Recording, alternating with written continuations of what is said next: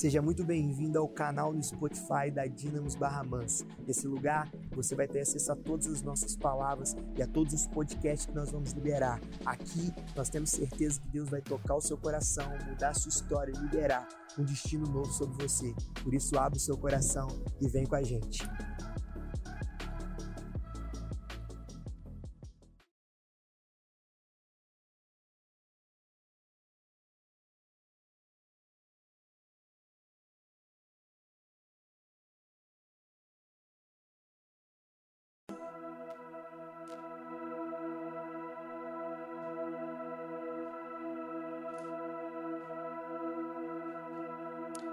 Espírito Santo, nós te amamos. Querido Espírito Santo, nós te amamos. Flui a tua presença no nosso, no nosso meio. Flui a tua presença nesse lugar. Senhor, mais que prata, mais que ouro, mais que fama, mais que glória, nós queremos a Ti.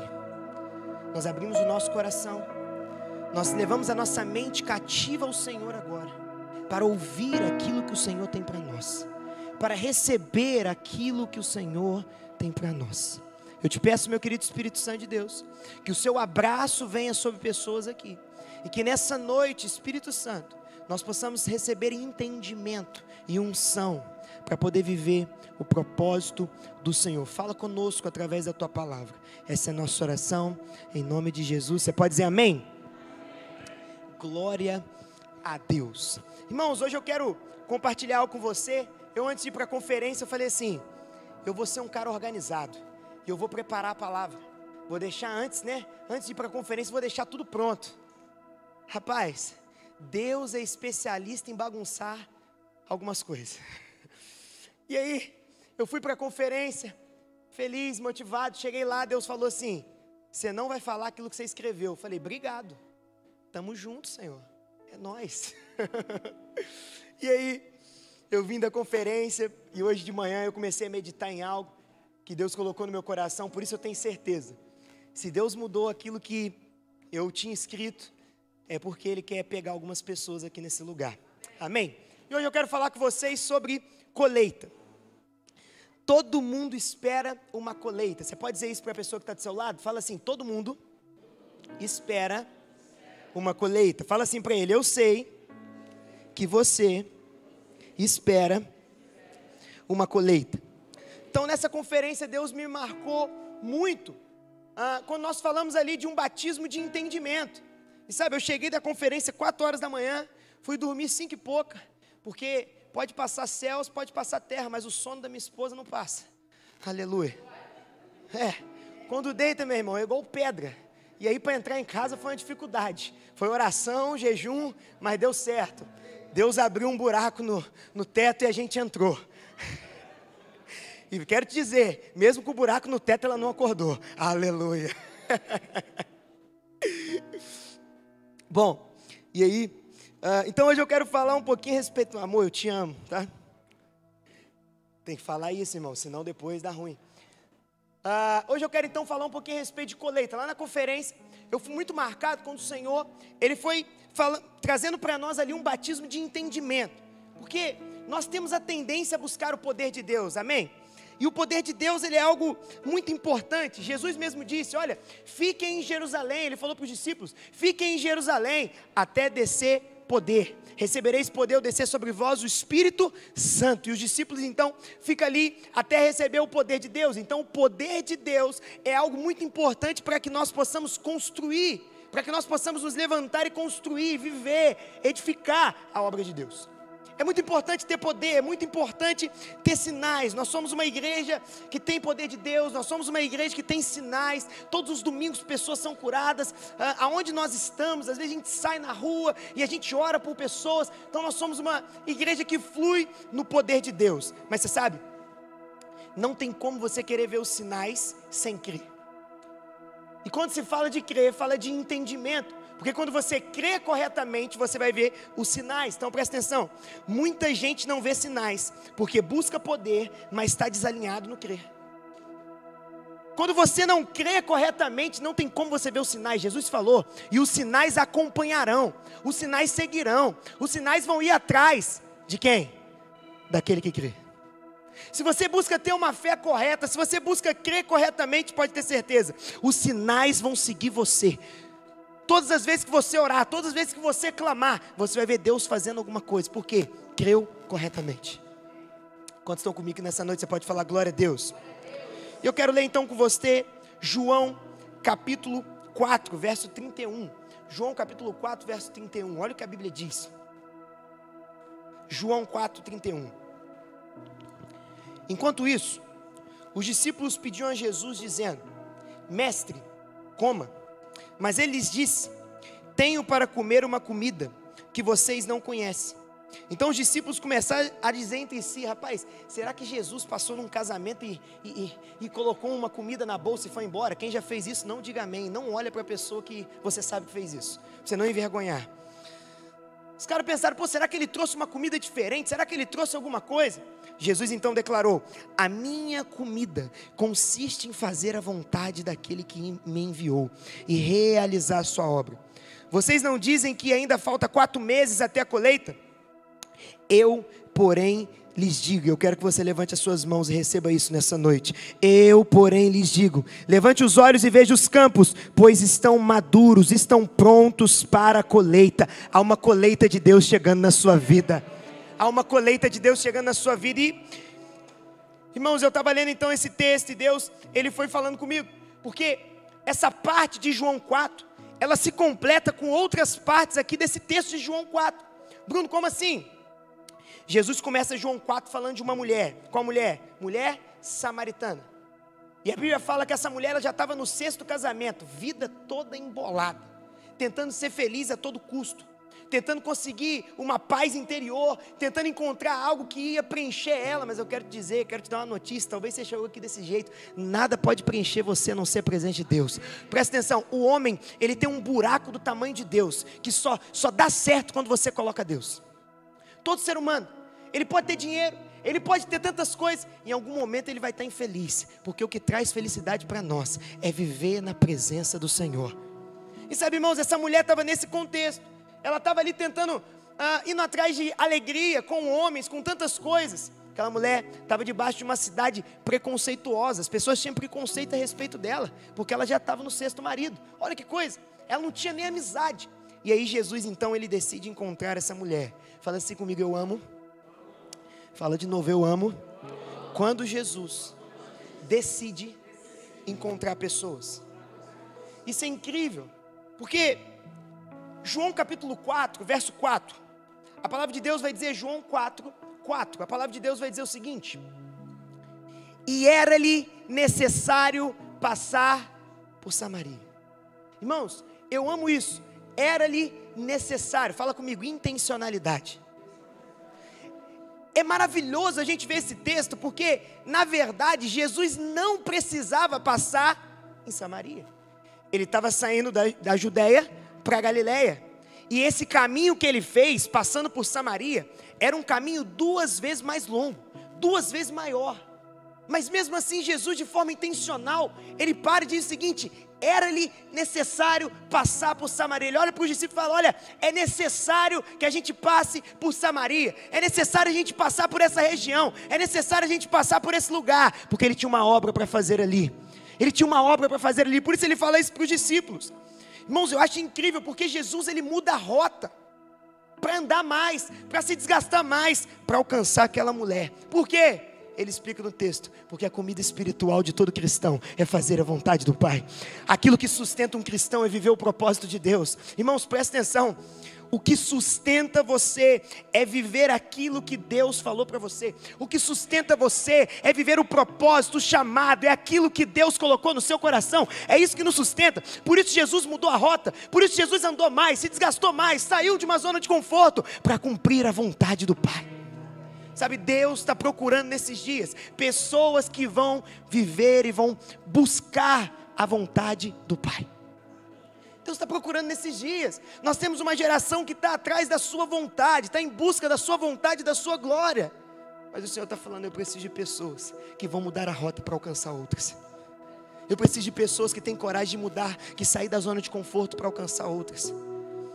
Você pode dizer glória a Deus onde você está? E eu quero que você receba isso que eu vou falar nessa noite. Quando Deus muda sua rota, um milagre inesperado acontece. Irmão, é necessário a gente entender que de vez em quando acontecem situações, circunstâncias que mudam a rota da nossa vida. Mas deixa eu te dizer, quando Deus muda a sua rota, existe um milagre que está chegando até você. Você pode, talvez você entrou aqui hoje e está falando, Bruno, mudou. Eu tinha um plano, eu queria de um jeito, eu estava indo para uma direção. Se Deus mudou sua rota, o milagre está batendo na sua porta. O milagre está batendo na sua porta. Eles tomam um caminho duas vezes mais longo para experimentar esse milagre. E quando nós falamos, irmãos, de alcançar pessoas, é necessário a gente sair, muitas vezes, da rota dos nossos sonhos para entrar na rota dos sonhos de Deus. É necessário. Talvez o seu sonho era chegar num lugar, mas talvez Deus quer te parar em outro lugar. A gente é uma geração de aceleração, a gente quer ir, a gente quer andar, a gente quer chegar, mas às vezes Deus quer parar. Às vezes Deus quer parar e nós precisamos entender o time de Deus, nós precisamos entender aquilo que Deus quer fazer, a maneira que Deus quer agir. Nós somos tão acelerados, em todo momento a gente está olhando para nós. Ah, eu quero fazer, eu quero que dê certo, eu quero que isso, eu quero que aquilo. Mas você sabe, talvez você chegou aqui hoje e está falando assim, Bruno, eu estou parado. E talvez não foi o diabo, não. Talvez foi Deus, porque Ele quer reformar você por dentro. Talvez foi Deus que parou, talvez foi Deus que estacionou onde você está. E você está falando, Satanás, ah, Satanás, quando eu te encontrar, você vai ver se eu não vou fazer, sei o quê. E talvez o diabo está igual meu pai fala. Meu pai fala de vez em quando o crente é burro, erra, aí ele põe a culpa no diabo. O diabo fica lá do inferno assim: pô, cara, eu sei que eu sou ruim, mas essa não fui eu, não, velho. Talvez você está aí culpando o diabo, mas talvez é Deus que te parou, porque Deus quer reformar você por dentro. Deixa eu te dizer, toda reforma ela é complicada. É ou não é? Eu estava conversando com um arquiteto, porque a gente vai reformar lá em casa, e aí ah, o dia que ele foi lá fazer uma visita, ele foi falando: Não, vou ter que cortar aqui, isso daqui seria legal fazer aqui. E eu fui começando a pensar: Rapaz, as coisas vão ficar tudo fora do lugar, porque toda vez que Deus está fazendo uma reforma na sua vida, tudo fica fora do lugar. E parece que não vai dar certo. E aí eu fiquei pensando: Meu Deus, mas o móvel vai subir em cima do outro, mas vai ter que pintar aqui, vai ter que cortar ali, vai ter que fazer assim, vai ter que fazer assado. Presta atenção: em toda reforma, a alegria vem no final. Em toda reforma, a alegria vem no final. Quando chega lá no final e você vê a colheita. Quando você chega lá no final e você vê o resultado, você fala, valeu a pena passar pelo processo de reforma. Talvez hoje você está se queixando pelo processo de reforma, mas Deus está falando para você: enxergue o final, enxergue o final, enxergue o final. Não vai terminar desse jeito, não vai terminar bagunçado, não vai terminar embolado, não vai terminar desse jeito. Quantos pode dizer glória a Deus? E quando nós falamos de construir a igreja, nós estamos falando aqui de uma igreja que ela vai entrar na rota da nuvem. Nós precisamos construir uma igreja que entra na rota da nuvem. Bruno, como assim? Êxodo capítulo 13, verso 21 e 22. Êxodo capítulo 13, verso 21 e 22. Olha o que a Bíblia diz: O Senhor ia adiante deles durante o dia numa coluna de nuvem para os guiar pelo caminho, durante a noite numa coluna de fogo, para os iluminar, a fim de que caminhassem de dia, de dia e de noite. A coluna de nuvem nunca se afastou do povo durante o dia, nem a coluna de fogo durante a noite. Presta atenção, vamos entender essa história aqui. O que a Bíblia está falando? O povo está no deserto indo para a terra prometida. Agora a Bíblia está dizendo o seguinte: a nuvem andava, eles andavam. A nuvem parava, eles o quê? Paravam. A nuvem andava, eles andavam. A nuvem parava, eles paravam. Sabe o que eu amo nesse texto? É que a Bíblia está dizendo o seguinte: a, nu a nuvem ela guiava de dia e de quê? De noite. A alegria, o choro pode durar uma. A alegria vem. Presta atenção. Quando você entrega suas mãos para ser guiado pelo Espírito Santo, que a nuvem representa o Espírito Santo, pode ter certeza, Ele está com você no choro da noite, mas Ele também está com você na alegria da manhã. Ah, por isso que a Bíblia está dizendo, Ele não nos abandona. A Bíblia está dizendo, obrigado. A Bíblia está dizendo, Ele não nos abandona em todos os momentos. Em todos os momentos Ele está conosco. Por isso que nós precisamos entregar a nossa vida e o nosso coração para ser guiado pelo Senhor. Porque tem momentos de tristeza que você olha e fala, cara, parece que Deus me abandonou. Não, a nuvem está aí. Parece que Deus me abandonou, estou passando esse problema. É tanta coisa na minha mente. A nuvem está aí. A nuvem está aí. Se nós entregamos a nossa vida para ser guiados pelo Espírito Santo, pode ter certeza, na alegria, na doença, na pobreza, igual o casamento, a nuvem está aí. O Senhor não nos abandona, até a consumação dos séculos, Ele está conosco. E entrar na rota da nuvem é entender: há um Deus que está com a gente, há um Deus que está aí na frente, há um Deus que está guiando, há um Deus que está cuidando, há um Deus que está protegendo. Entrar na rota da nuvem, ah, é entender que tem um Deus, que por mais que o problema venha, Ele vai ser glorificado no final. Entrar na rota da nuvem, agora presta atenção, por isso que Deus não age na nossa hora. É difícil isso, não é? Porque Deus não age na nossa hora. Deus não age do nosso jeito. Irmão, se Deus agisse na hora que você quer, você nunca seria transformado. Se Deus agisse na hora que eu, que eu quisesse, alguns anos atrás, tanta coisa que eu já pedi para Deus, talvez eu nem estaria aqui. Por que, que Deus não age na nossa hora? É porque o tempo de Deus é um tempo de preparação.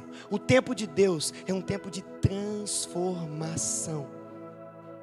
E nós precisamos entender que o alvo de Deus é que nós sejamos filhos à sua imagem. Eu estava fazendo um momento de discipulado com os irmãos e eu estava falando para eles: qual que é o alvo de Deus? O alvo de Deus é que você seja uma cópia de Jesus aqui na terra. O alvo de Deus é que você possa representar, você possa expressar a presença de Deus aqui na terra, é que você possa ter o caráter de Cristo.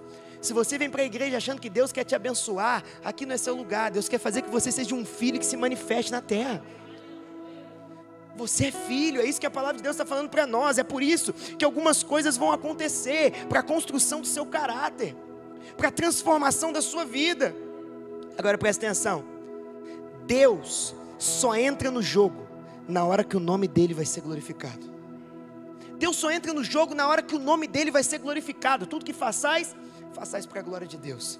A nossa vida é para a glória de Deus. O dia que você entregou sua vida para o Senhor e falou: Senhor, eu quero viver para a sua glória. Ele disse para você: Eu só vou entrar em alguns problemas. Eu só vou entrar em algumas situações na hora que o meu nome for ser glorificado. Irmãos, e eu, quando eu falo disso, eu logo lembro de Sadraque, Mesaque e Abidinego. Por quê? Porque esses caras estavam fazendo tudo certo. Esses caras estavam falando de Deus, estavam orando, estava fazendo seu devocional, estava dando dízimo, estava rodando no charabacanta, ele estava fazendo tudo certo. Mesmo assim, Deus permite eles serem jogados na fornalha. E as pessoas olham e falam: Meu Deus do céu, os caras estão fazendo tudo certo, e mesmo assim Deus não impediu que eles fossem jogados na fornalha. Eu quero dizer uma coisa para você: tem situações na sua vida que Deus não vai impedir, mas no final Ele sempre vai agir. Deus não livrou eles da fornalha, mas Deus livrou eles na fornalha. Muitos momentos Deus não vai livrar você do problema, mas vai te livrar no problema, para que o nome dele seja glorificado. Presta atenção, os caras são jogados na fornalha. E é tão linda essa história que todo mundo está lá comemorando lá que eles estão, que eles vão morrer. Mas de repente, o quarto homem da fornalha aparece. De repente todo mundo tem que se dobrar. De repente todo mundo tem que falar: Meu Deus, não há Deus como esse, não há Deus como Deus de Sadraque, Mesaque e Abidinego. O nome de Deus é glorificado no meio desse problema. É por isso que você tem que parar de reclamar dos problemas da sua vida. Você tem que começar a falar: Senhor, eu me rendo ao seu amor, eu me rendo. A situação saiu do meu controle, eu me rendo ao Senhor. Está dando tudo errado, eu me rendo ao Senhor, porque eu sei, o seu amor não falha. O seu amor não falha. Nós temos uma tendência tão grande a reclamar de tudo que está acontecendo ao nosso redor, mas nós temos que nos render ao amor de Deus, sabendo, confiando, Ele vai resolver. A gente ama cantar aquele, aquele, aquela música antiga, né? A glória da segunda casa era maior que a da primeira. E é um versículo, Ageu capítulo 2, verso 8. A glória da segunda casa vai ser maior. Presta atenção, deixa eu te falar uma coisa. Olha para cá. Para a glória da segunda casa ser maior, a da primeira precisa ser destruída. Então presta atenção. Você tem coragem de deixar Deus matar algumas coisas em você? Você tem coragem de deixar Deus destruir algumas coisas de você do passado?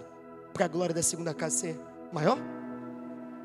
Essa é a pergunta que fica para nós essa noite.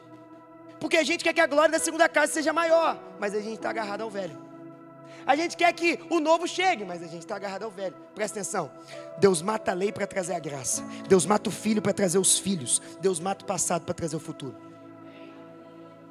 Se você não permitir com que Deus faça isso, a glória da segunda casa não vai ser maior que a da primeira.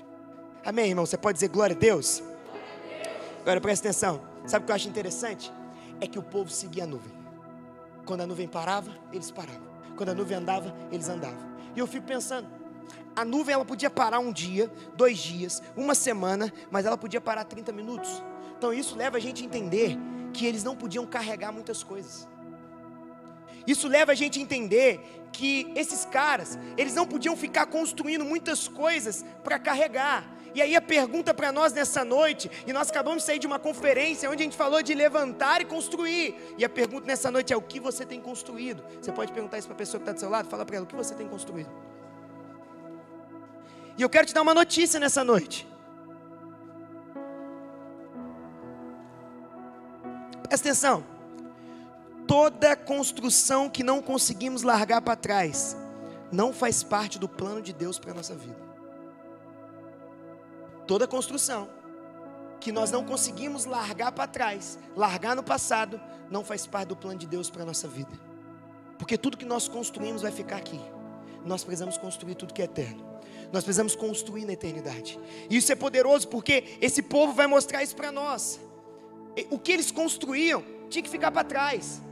Eles só carregavam coisas pequenas. Irmãos, quantas, quantas vezes nós estamos ah, com o coração nas coisas daqui dessa terra? Quantas vezes nós estamos com o coração desalinhado, sabe? Agarrados em coisas aqui dessa terra, trabalho, dinheiro e tanta coisa. Mas a Bíblia está mostrando para nós: se você decidiu seguir a nuvem, você não pode construir coisas aqui que você não tem coragem de largar. Você não pode construir coisas aqui que você não tem coragem de deixar para lá. O Senhor está falando para nós: Existe um momento que precisa existir uma ruptura com coisas do seu passado, uma ruptura com coisas que você construiu, para que você possa alcançar o alvo que é Cristo Jesus. Sabe, irmãos, é poderoso, porque quando eu penso nisso, eu lembro da história de Esther. Pensa, essa mulher, ela, uma mulher bonita, esposa do rei, estava bem financeiramente, já tinha tudo, mas a nuvem andou para que os judeus fossem salvos a nuvem andou para que os judeus fossem salvos. E agora Deus então fala com ela. Deus agora então fala: olha, Esther, eu estou convocando, eu estou chamando você. A nuvem andou. Para que você possa agora ser porta de salvação para os judeus. Ela agora vai ter que chegar diante do rei. O que, que acontece? Ela deixa tudo para trás, ela coloca tudo em risco para ela poder responder ao andar da nuvem. Irmãos, e quando nós vamos responder ao andar do Espírito Santo, ao guiar do Espírito Santo, tem coisas na nossa vida que vão ser risco, vão entrar no risco. Tem coisas na nossa vida que vão que nós vamos acabar colocando essas coisas em risco, porque nós decidimos ouvir a Deus, nós decidimos ser guiados por Deus. E a coisa mais maravilhosa que existe é depender de Deus. A gente ama falar de milagre, mas corre para não precisar depender de um. É ou não é verdade? Te ama falar, não, milagre, mas a gente corre para não precisar depender de um. É ou não é? Mas deixa eu dizer uma coisa: o lugar mais perigoso de um cristão é quando ele não depende mais de Deus. O lugar mais perigoso de um cristão é quando ele não depende mais de Deus e agora ele consegue fazer tudo na força do braço dele. Agora ele consegue fazer tudo do jeito dele, agora ele não precisa mais de Deus. Quantos aqui precisam do Senhor? E a pergunta é: onde que a nuvem está na sua vida hoje? Aonde que a nuvem está tocando a sua vida hoje?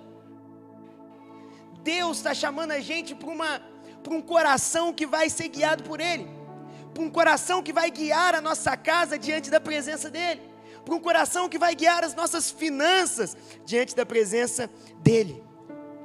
Não construa aquilo que você não consegue largar. Não construa aquilo que você não consegue largar. Quando Abraão pede um filho e Deus dá, Deus fala: Agora eu quero que você me dá o filho de novo. Sabe o que ele faz? Ele sobe no monte e ele vai agora entregar o filho para o pai. Ele vai entregar agora o filho para Deus. E a palavra de Deus diz que um cordeiro vem. Deus manda a provisão. E o filho dele então não é entregue. Bruno, por que você está falando isso? Porque aquilo que Abraão recebeu, ele teve coragem de dar de volta. Aquilo que Abraão recebeu, aquilo que ele construiu, ele teve coragem de entregar para o Senhor de novo. E o Senhor está falando para nós: eu, eu quero usar pessoas que têm o coração de entregar tudo aquilo que construíram. Qual que foi a maior dificuldade de Noé? Construir a arca? Não. Eu sei que foi difícil construir a arca, mas sabe qual foi a maior dificuldade de Noé? Depois que o dilúvio passou, ele teve que destruir a arca. Imagina você 120 anos construindo algo. Deus usa durante um período, depois Deus vira para você e fala: Isso não serve mais, deixa para trás. Quantos estão aqui comigo? Fala glória a Deus. A nuvem sempre está te levando para o lugar da promessa. A nuvem, ela sempre está levando você para o lugar da promessa. Por isso, a coisa mais maravilhosa da nossa vida é seguir a nuvem. Por isso que a coisa mais maravilhosa da nossa vida é ser guiado pelo Senhor, porque o final é a promessa dele se cumprindo na nossa vida. O final é a promessa dele se cumprindo na nossa vida. E aí Mateus capítulo 6, verso 19, olha o que a palavra de Deus diz. Cutuca a pessoa que está do seu lado, fala assim, não dorme não. Fala assim para ela, Deus vai te pegar.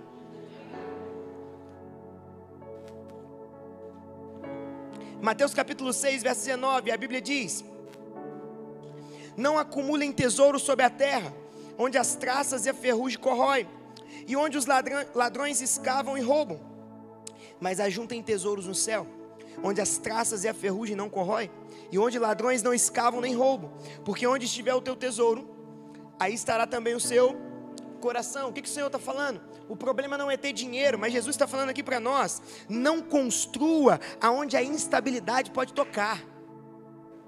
Irmãos, veio uma pandemia e foi tão difícil esse período, né?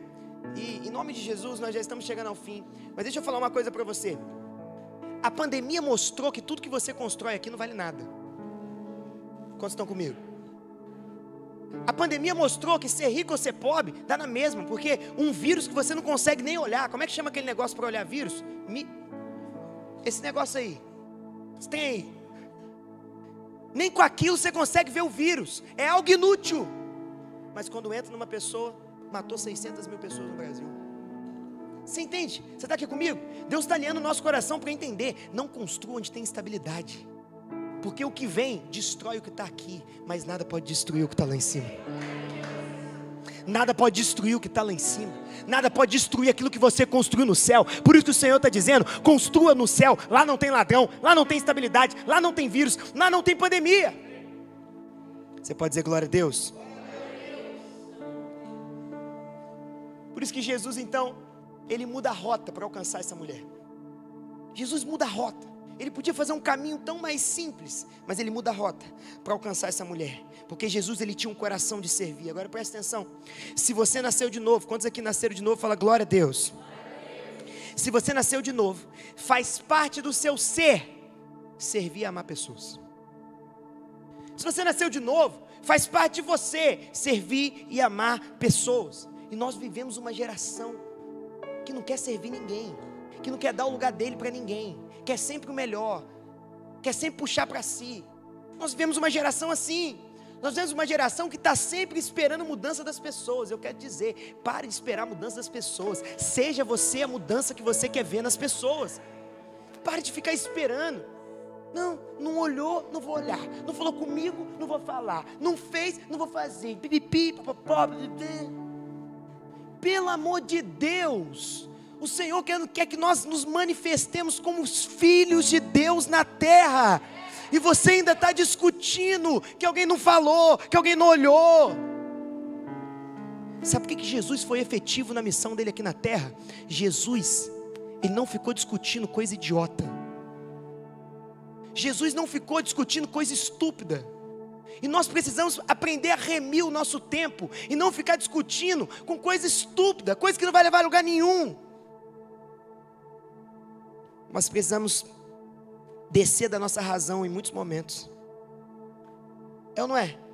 Nós precisamos descer da nossa razão, da nossa razão, para que a gente possa ser efetivo na missão de Deus, para que a gente possa ser efetivo naquilo que Deus ele quer nos usar para fazer. Quantos pode dizer glória a Deus? Agora presta atenção: quem espera a mudança dos outros está sempre avaliando comportamentos ao invés de construir. Quem fica esperando o outro mudar, está sempre avaliando se ele fez ou se ele não fez, e nunca constrói nada. É infrutífero. Mas o Senhor está falando para nós: para de ficar avaliando se o cara fez ou não fez, para de ficar avaliando se foi, se não foi, para de ficar avaliando. Comece a se levantar e construir. Eu estou chamando você para construir, eu estou chamando você para algo maior, eu estou chamando você para se manifestar como filho de Deus aqui na terra. Esse é o chamado de Deus para nós. E até quando então nós vamos ficar retendo o pão que Deus deu para nós? Nós ouvimos isso nessa conferência, eu achei tão interessante. Tem um pão que Deus colocou dentro de você. E a Bíblia vai falar para nós o seguinte: é necessário você repartir esse pão com as pessoas que estão ao seu redor. E sabe, nós somos uma geração que nós não gostamos de repartir nada. É ou não é?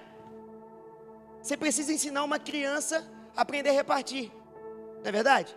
Desde criança já começa. Filho, divide. Quem não quer, ele quer para ele. E nós somos essa geração que não quer repartir, que quer sempre para nós.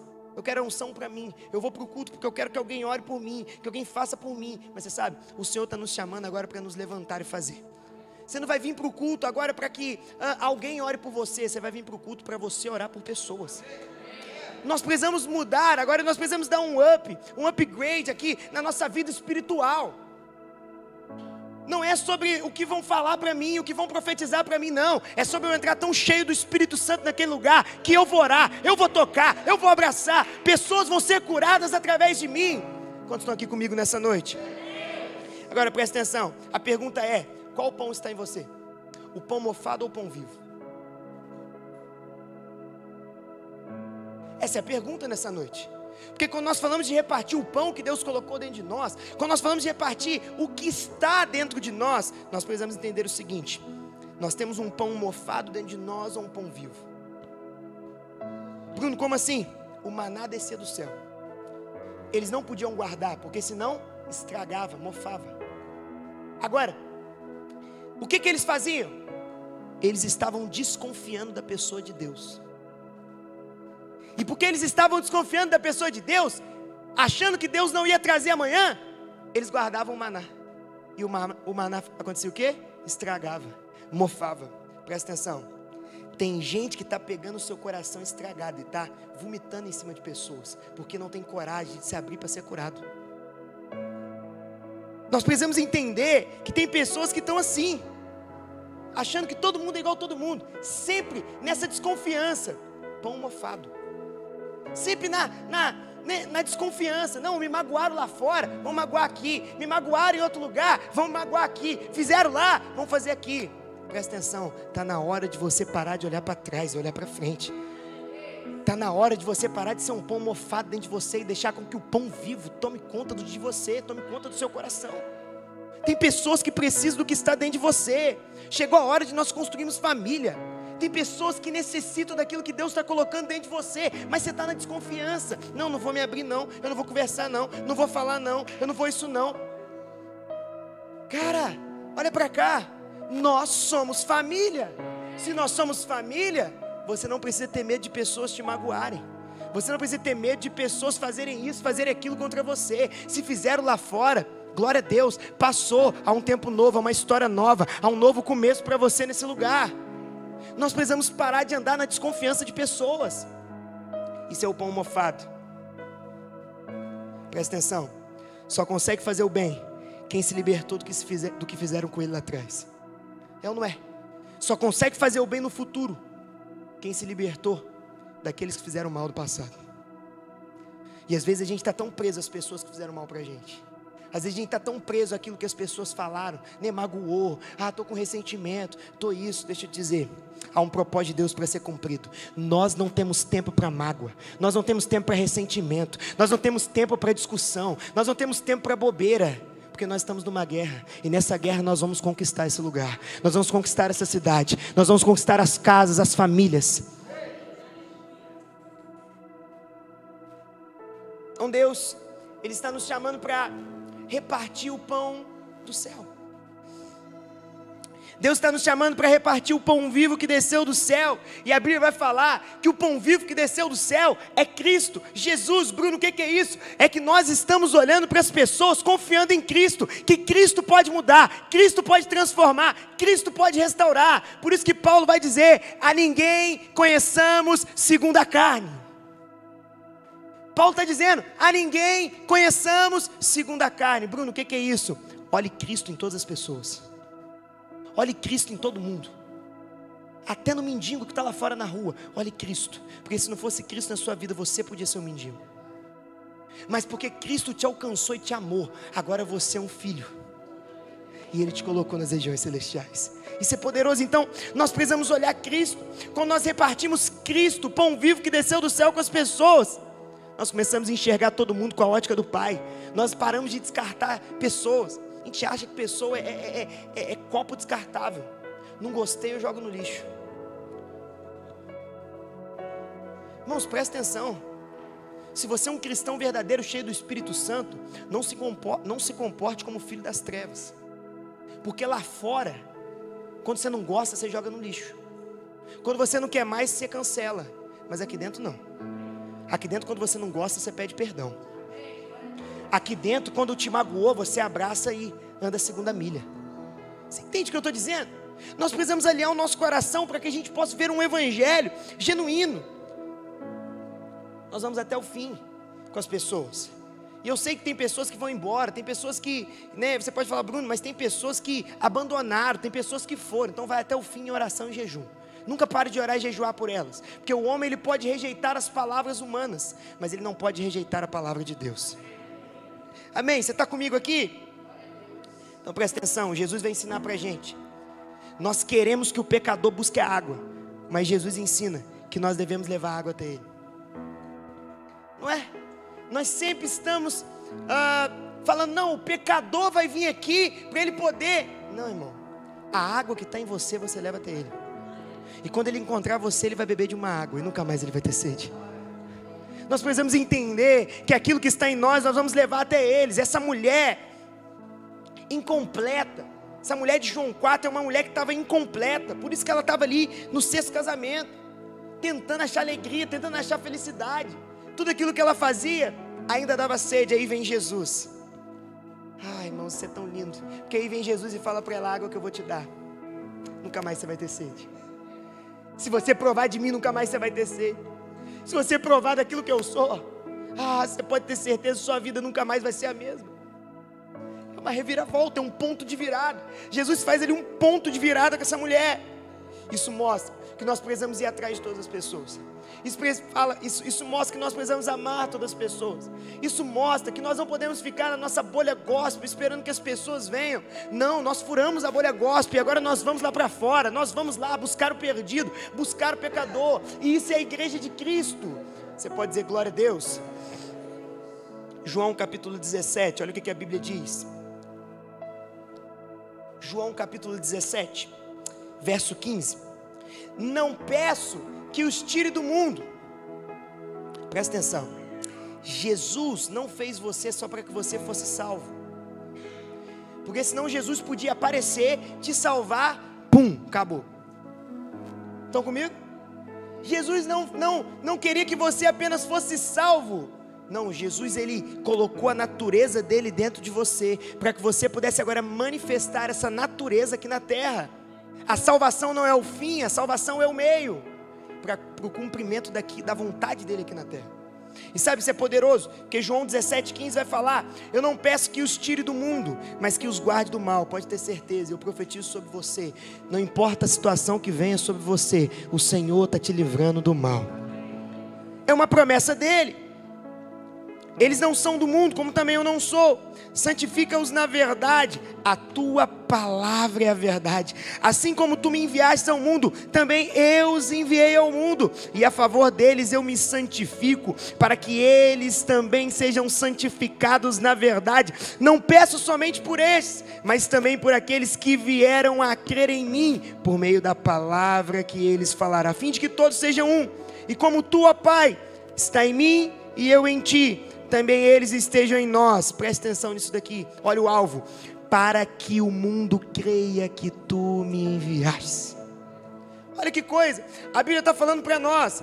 Nós vamos santificar o mundo. Isso é tão poderoso, irmão. Nós precisamos entender isso.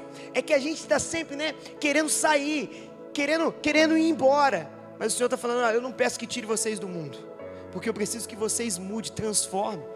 Eu preciso que vocês agora manifestem a minha presença aí. É por isso que tem pessoas que te perseguem. Não é o diabo, é permissão de Deus. Sabe por quê? O que o mundo precisa está dentro de você. A água que o mundo precisa beber está dentro de você. Essa mulher estava procurando no poço do mundo. Essa mulher estava procurando no poço do mundo, mas no poço do mundo ninguém consegue encontrar alegria, ninguém consegue encontrar felicidade. É por isso que algumas pessoas acabam perseguindo você. É porque Deus está falando para você: eu preciso que você dê água para essa pessoa, eu preciso que você ganhe essa pessoa, eu preciso que você ame essa pessoa, eu preciso que você abrace essa pessoa, eu preciso que você me apresente para essa pessoa. Mas quando a pessoa persegue a gente, a gente joga fora. Quando a pessoa persegue, a gente manda ela embora. Não pare de mandar embora os seus perseguidores, eles vão se tornar filhos de Deus como você. Eles vão se tornar filhos de Deus como você. E eu quero dizer, o mundo precisa de você. Sabe por quê? Talvez você entrou aqui nessa noite, você se sente inútil. Bruno, eu sou inútil na minha família, eu sou inútil na minha casa, eu sou inútil nisso, eu sou inútil naquilo. Deixa eu te dar uma palavra de vida. Deus colocou algo em você para alcançar as pessoas e os lugares que você está. E só você pode fazer isso. Você não é inútil, você não é qualquer um. Ele escolheu para ser filho, para você viver uma obra extraordinária aqui na terra. Bruno, por que, ainda que a minha casa não se converteu, Deus está fazendo algo lá dentro. E você precisa entender esse processo. Você precisa entender que tem algo em você para alcançar seu pai, sua mãe, seu filho, seu tio, seu avô. Quantos pode dizer glória a Deus? Nós precisamos parar de achar que a gente nasceu à toa.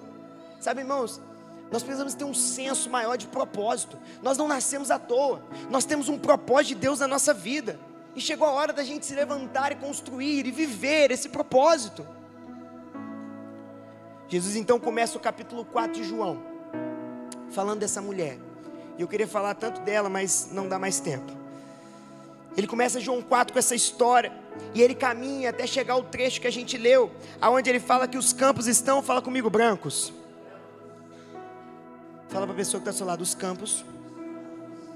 Fala mais forte. Fala assim, os campos estão brancos. Ele caminha, ele começa com essa mulher, mas ele chega um momento que ele vai falar sobre isso. E nós precisamos entender aqui que os campos não estavam brancos. Os campos não estavam brancos, não era a época da colheita ainda. Não tinha chegado a hora da colheita ainda. Mas você sabe, Jesus para esses caras e eles aponta para o campo e fala: os campos estão brancos, mesmo não estando. Sabe por quê? Presta atenção. A colheita é condicional à sua visão. A colheita é condicional àquilo que você está enxergando, aquilo que você está vendo. A sua visão, ela vai nortear a sua colheita. Deus ele não fica apontando qualquer coisa. Deus não fica apontando pecado. Não, Deus aponta uma colheita extraordinária para a sua vida. Deus aponta uma colheita extraordinária para a sua vida. E quando você consegue enxergar, crer, acreditar, pode ter certeza, essa colheita vai bater na sua porta. É isso que Jesus está falando para os discípulos. Nós precisamos enxergar de uma forma diferente. Entenda uma coisa: será que é vontade de Deus que você venha colher algumas coisas? Sim. O Senhor ele deseja que a gente venha colher tudo aquilo que faz parte do plano dele para nós. E agora aqui entra uma chave, porque a gente é uma geração da comparação, não é? A gente sempre quer aquilo que o outro tem, mas Deus não vai te dar nada que não está no plano dele para você. Deus não vai te dar nada que não esteja no plano dele para você. E aí nós precisamos entender qual que é o plano de Deus para mim. Presta atenção. Não são todos que serão milionários. Eu não creio nisso. Sabe por quê? Porque tem gente que no plano de Deus ele vai precisar de milhões para cumprir aquilo que Deus quer, mas tem gente que não. E agora você precisa entender e parar de se comparar. Por que, que Deus deu para ele e não deu para mim? Por que, que Deus fez isso? Não, agora a gente precisa parar de se comparar e entender, Senhor, eu quero entrar no plano que o Senhor tem para a minha vida. Com pouco ou com muito eu confio em Ti. Eu quero o seu plano, eu quero a sua verdade. Nós precisamos entender isso. Quando nós entendemos isso, nós saímos dessa trajetória de ansiedade, é ou não é? Aquela ansiedade, será que eu vou ter isso? Será que eu vou conquistar isso? Será que eu vou chegar nisso? Será que eu vou ser isso? Deus tem um plano para você, meu querido. Deixa eu te falar uma coisa. Dentro do plano de Deus tem a provisão que você precisa. Dentro do plano de Deus tem tudo aquilo que você precisa. Você não precisa ficar ansioso, você não precisa ficar com medo. Se você está entrando no plano de Deus, pode ter certeza, tem um casamento para você. Se você está entrando no plano de Deus, pode ter certeza, suas finanças serão abençoadas. Se você está entrando no plano de Deus, pode ter certeza, ah, sua casa será alcançada. Se você está entrando no plano de Deus, pode ter certeza, Deus vai cumprir aquilo que Ele prometeu para você. O que nós precisamos é entrar no plano de Deus. Mas então, os campos ainda não estavam brancos. Os campos ainda não estavam brancos. A colheita ainda não estava Aquele lugar não estava ainda pronto para a colheita. Bruno, então por que que Deus mostra a colheita antes ela está pronta para colher? Fala comigo, preparação e posicionamento. Fala isso para a pessoa que está do seu lado, preparação e posicionamento. Irmãos, Deus mostra antes porque Ele quer preparar você e quer te levantar para que você possa se posicionar. Isso é poderoso, porque quando Deus te mostra a sua colheita, é porque Ele quer te preparar. Quando Deus te mostra a sua colheita, é porque Ele quer transformar algumas coisas na sua vida. Deus não mostra para você ficar com aquele sentimento: ai meu Deus, por que, que não chegou? Não, Deus mostra porque Ele está dizendo: olha, isso já é seu. Não, não, não, você não entendeu. Isso já é seu, é uma herança, já é seu, mas eu vou preparar o seu coração.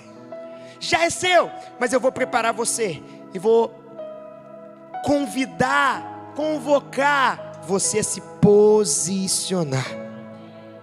Irmãos, a nossa visão no tempo de preparação é algo muito importante.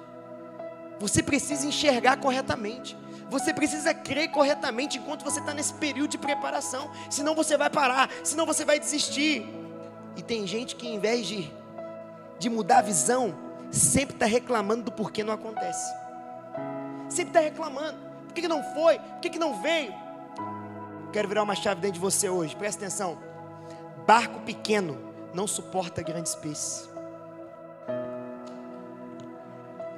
Sabe por que, que Deus está transformando você? Porque Ele está aumentando o barco. Porque o que Ele vai fazer na sua vida vai ser tão grande que hoje você não suporta. Hoje não tem como você segurar. Mas Deus está aumentando o barco. Deus está preparando. Deus está transformando. E quando chegar, você vai ver o que, que Ele fez.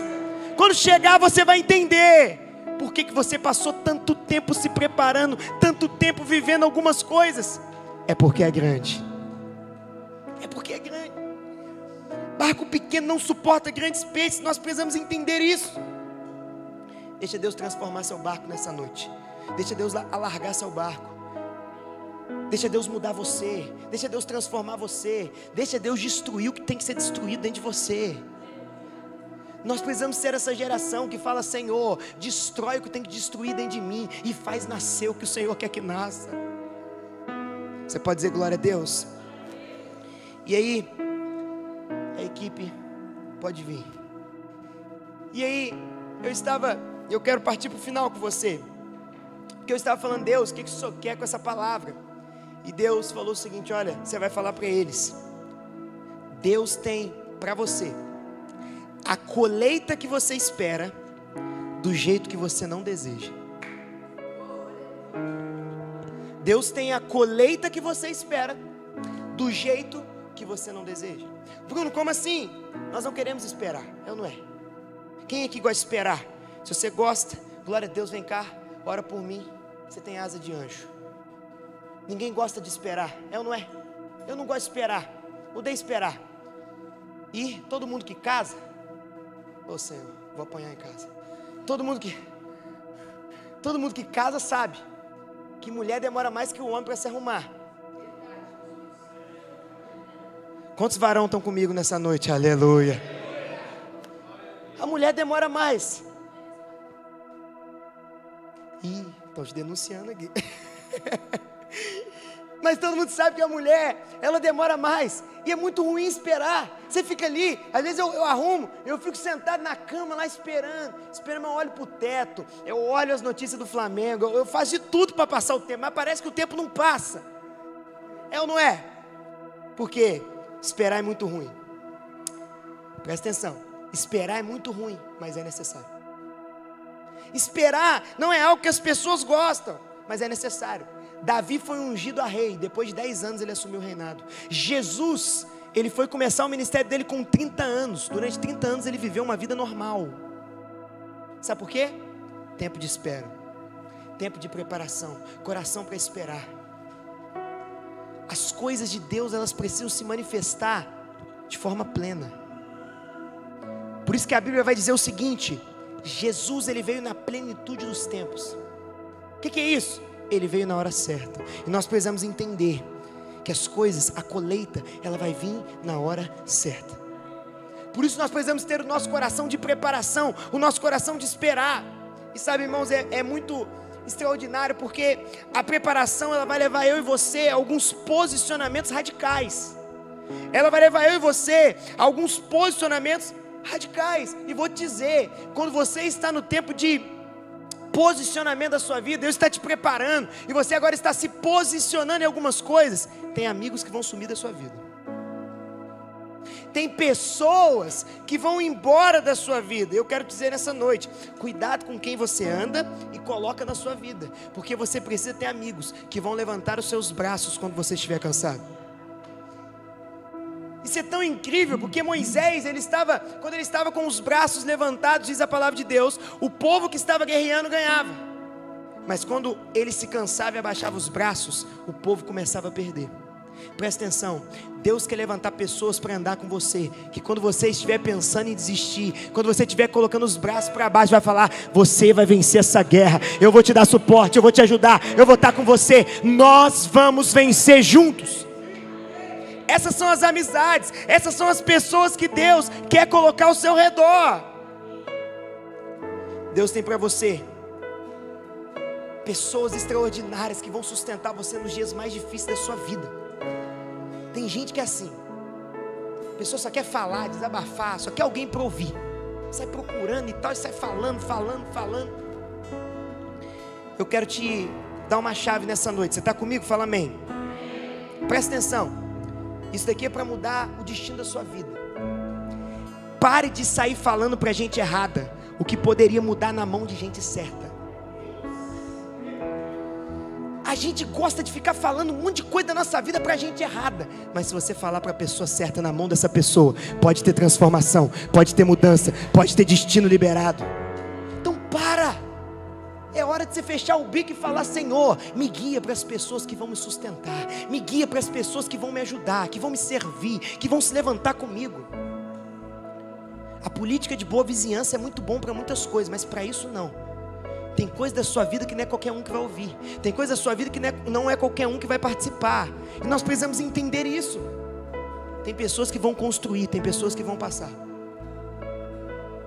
Tem pessoas que vão construir com você, mas tem pessoas que vão passar. E você precisa definir em Deus aqueles que estão construindo ou aqueles que estão apenas passando. Você pode ficar de pé onde você está?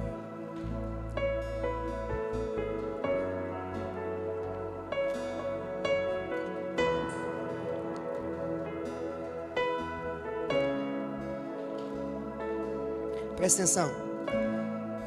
Deixa eu completar esse texto com você. Sabe o que Jesus está falando para nós? Jesus começa João 4, alcançando uma mulher improvável. Na metade de João 4, ele vai dizer o seguinte: os campos estão brancos, sem, campos, sem os campos estarem brancos. Sabe por quê? Ele estava ensinando para a gente: a pessoa pode ser improvável, a pessoa pode não querer, a pessoa pode ser o que for. Se você se posicionar e você levar água para ela, ela vai beber. Se você se posicionar e for até essa pessoa, a colheita vai vir na sua vida. Essa pessoa pode estar embolado, essa pessoa pode estar passando coisas. Aquela cidade olhava para aquela mulher e estava falando: essa mulher não é digna de nada, mas o Senhor falou: Ah, eu vejo que os campos estão brancos sobre ela, eu vejo que é uma colheita extraordinária que eu vou fazer na vida dessa mulher. E sabe como é que o texto termina? Uma cidade inteira se converteu através do testemunho dessa mulher. Uma cidade inteira se converteu através do testemunho dessa mulher, porque essa mulher sai tão apaixonada pelo amor de Jesus que ela vai falando: Olha, eu encontrei aquele que me deu uma água, e depois que eu bebi dessa água, eu não tive mais sede. Depois que eu provei dele, a alegria chegou, a alegria veio para minha vida. Uma cidade inteira se converte. Sabe, eu quero concluir com você nessa noite, lendo um texto que está em Romanos capítulo 4, verso 7. Romanos capítulo 4, verso 17. Eu amo esse texto, sabe por quê? Hoje Deus quer mudar a sua visão, hoje Deus quer mudar a sua ótica. Tem coisa que você está vendo morte, a partir de hoje você vai ver vida. Tem coisa que você está vendo morte, mas a partir de hoje você vai ver vida. É como Ezequiel que é levado a um vale de ossos secos, e Deus então pergunta: o que você vê? Profetiza, ó filho do homem. Profetiza, ó filho do homem. O que você estava vendo que não está dando certo, eu quero dizer para você: você vai sair dessa noite aqui enxergando que vai dar certo. Aquilo, você não estava vendo a colheita, você não estava vendo acontecer, você vai começar a enxergar acontecendo. Romanos capítulo 4, verso 17, a Bíblia diz, como está escrito: Eu constituí pai de muitas nações. Ele é nosso pai aos olhos de Deus, em quem creu. Quantos aqui creem no Senhor? O Deus que dá vida aos mortos e chama a existência coisas que não existem, como se existissem. Sabe o que nós vamos fazer no final desse culto agora? Nós vamos chamar a existência colheita da nossa vida. Nós vamos chamar a existência coisas da sua vida que não está acontecendo, coisas que você achou que acabou, coisas que você achou que está destruído, coisas que você achou que Deus te esqueceu. Hoje você vai chamar a existência, e você essa semana vai ver a colheita de Deus na sua vida. Presta atenção, olha o que Deus está falando para nós. Pare de olhar a normalidade, onde Jesus está apontando frutificação. Pare de olhar a normalidade, onde Jesus está apontando milagre. Os discípulos viram isso normal. Quando Jesus fala, olha, olha para os olha campos. Os discípulos veem aquilo de forma natural, normal. Mas hoje Deus está falando para algumas pessoas nesse lugar: os campos estão brancos. Hoje Deus está falando para nós: os campos estão brancos, para que nós venhamos colher nessa cidade, para que nós venhamos colher na nossa família, para que nós venhamos colher. Os campos estão brancos. O Senhor está falando para nós: a colheita está posta. Sabe o que falta para nós? Chamar a existência.